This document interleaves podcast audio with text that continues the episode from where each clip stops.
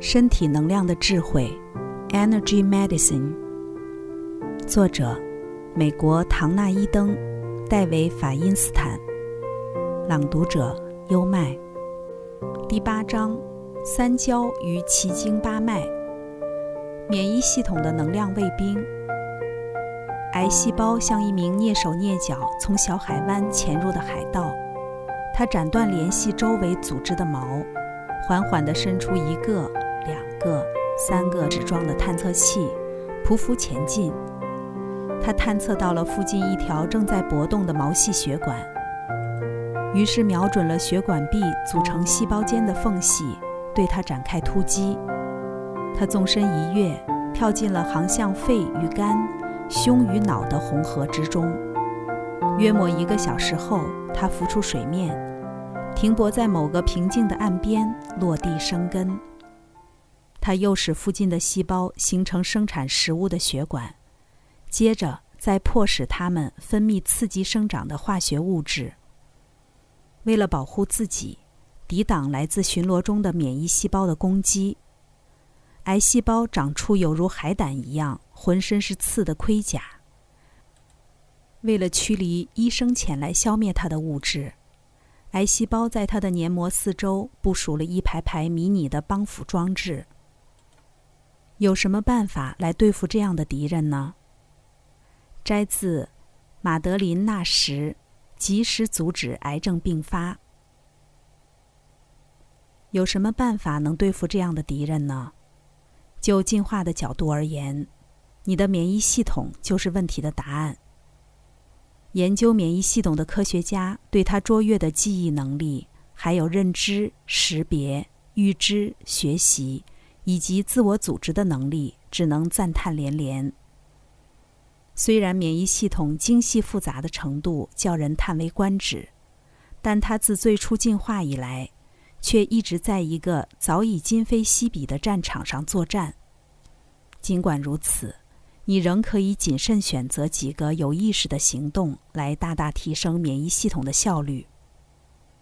意识，你瞧，正是进化。对于我们的能力还来不及适应的环境，所提供的解决之道，在挑选居住地的时候，我们的先人能够有意识的考虑食物的取得、气候、自然资源以及地理上的危险。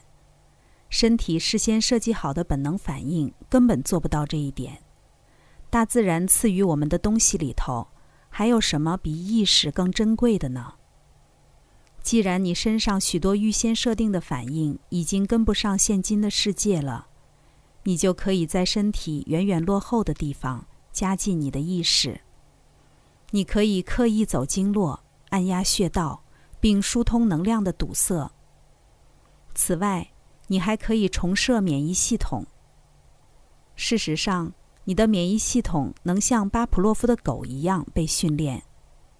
有一组人在一个实验里被给予水果雪糕，同时被注射促进免疫系统活动的肾上腺素。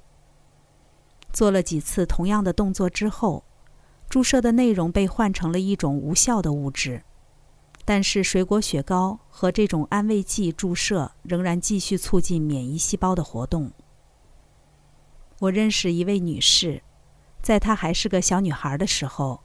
有一天，听到母亲车祸身亡的噩耗，当时他正在吃红葡萄，结果从那时起，他便对红葡萄产生严重过敏。免疫系统对情绪状态、心理治疗以及能量功夫会有所反应。当你生气时，抗体的制造会增加。训练自己放松，能大幅改善免疫系统的运作。引导观想亦有同等功效。手术前练习了引导观想，事先在心理上预演怎样主动面对手术经验的病人，与未练习引导观想的病人相较之下，手术后的疼痛较轻微，向医师要求较少的止痛剂，而且血液化学的测试指标较佳。在身体的层面上，免疫系统是在胸腺。脾脏、淋巴以及骨髓上运作的。但它有两个能量系统来管辖。中国的大夫把它们称为三焦与奇经八脉，这两者的本质是南辕北辙的。三焦强悍地动员你身上所有的系统，奋勇抗战；奇经八脉则温和地组织所有的系统，利用和谐与合作的策略，增进你的健康。三焦，我对三焦的理解与传统的论述有一些出入。三焦是一条链接免疫系统能量来对付入侵者的经络，但是它的功能却超过了任何一条单一经络的功能。它的作用也类似奇经八脉，奇经八脉并不遵循特定路线，它们较分散，穿插在所有的经络之间。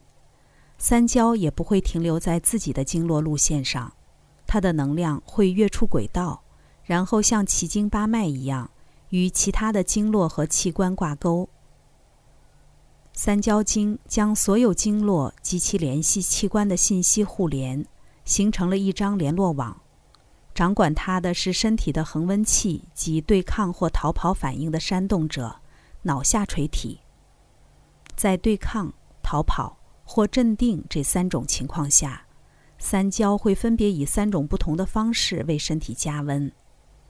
当身体相对上平衡的时候，温热均匀遍布全身；当你发怒并准备好要对抗的时候，温热与能量上升，胸部、颈部、脸和手臂会变红、充血，预备战斗。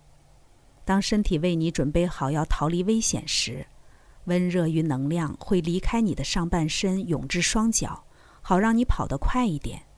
这就是为什么受到惊吓时会脸色惨白的原因了。虽然三焦似是奇经八脉，又是经络，但它与其他致力于团结合作、和平共存的奇经八脉有十分显著的不同。三焦为身体所做的是开战的准备。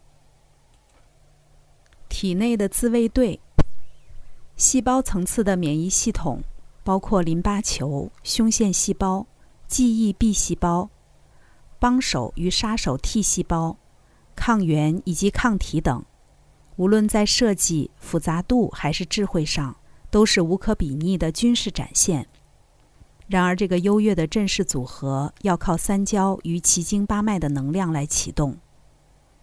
免疫系统的战略必须依赖三焦与奇经八脉间的互动，才得以充分施展。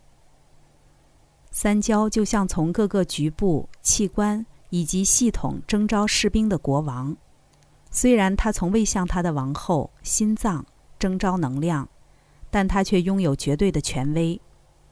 如果他想要的话，他从身体任何一个地方汲取的能量可以多到使重要系统暂时瘫痪，只为了他所假定的共同利益。身为总指挥官。国王兵书里的军事战略又多又杂，他们代代相传，辗转度过了几百万年的进化历程。这支军队最基本的调遣策略原型要追溯到单细胞原生动物类，他们早在约二十亿年以前就知道怎么辨认外来的入侵者，并将之歼灭了。过去谈到免疫系统时，我总是抗拒这个老生常谈的军队比喻。我是个崇尚和平的人，很难接受说为了自己的生存，身体必须具有类似军事战况的智慧。但是当你深入观察，就不得不认同免疫系统与一国军队保护国家对抗外来入侵者和警察巡逻地方出入分子之间的对应关系。我偏爱其他的譬喻，比如把疾病当成老师。或一种应该坦然接受的力量，这些也一再反映在本书里。但是军队的譬喻也是相当有说服力的。今天，军队的譬喻甚至更恰当，因为三焦就像我们过度军事化的文明，本身已经变成和他理应对抗的敌人一样，对共同利益造成了威胁。譬如在自体免疫疾病的例子里。免疫系统摇身一变成了恐怖分子，攻击自身的细胞与组织，简直有如新品种的瘟疫。除非我们与环境的关系发生剧烈的改变，否则自体免疫疾病成为未来疾病中的明星是指日可待的事。因为假使免疫系统无法抵抗环境中的污染源，他就会把几乎每一样东西都当成敌人。现代军队最艰难的挑战之一就是区分朋友与敌人。历史上的多数文明最主要的军事问题就是如何动员军队，使其发挥强大力量来击退嚣张的敌人。但是世界已然越来越复杂，越来越国际化。而且密切的相互依存，摧毁任何一部分的生命与资源，便等同削弱了整体。三焦几百万年来的习惯是把不认识的东西视为敌人。虽然这个战略有时不免造成盟军被友军炮火损毁的事件，但三焦从前很少碰到他不认识的东西。然而今天，我们可能会移植一颗肾脏到身体里。然后，免疫系统或许会很正当的接受他为朋友，也或许会把他当作敌人而排斥他。因为免疫系统进化的程度尚不足以区分这两者。除此之外，今天我们在一日内排放至大气中的各类物质，比从前全人类在一个世纪里制造出来的物质还要多样。你的身体不可能去对抗。甚至辨别所有他接触到的东西，三焦的工作也因而变得挫折重重了。免疫系统面临了前所未有的挑战，就是力图维持强大的保护力量，同时避免滥杀和自我毁灭，并在这两者之间取得平衡。并非三焦在危急时发挥不了作用，而是它需要盟友，有意识的思维中心前脑，能够和古老的。预先设定的、掌控免疫系统的脑部中心一同加入作战。他们若同心齐力，便足以对抗身体所遭遇到的最复杂的险境。三焦的一些基本战略，在他试图平衡地走在保护过度与保护不足间的钢索上时，显得完全落伍了。自体免疫疾病与免疫缺乏症相对而言。是对抗或逃跑反应的极端表现。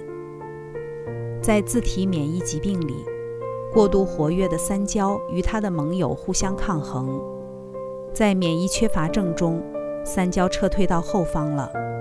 倘若我们想快速重新训练我们的免疫系统，有意识的行动是必要的。这是历史上头一遭，我们必须有意识的影响进化过程。我们可以做到的。刚才带来的是《身体能量的智慧》第八章：三焦与奇经八脉，免疫系统的能量卫兵。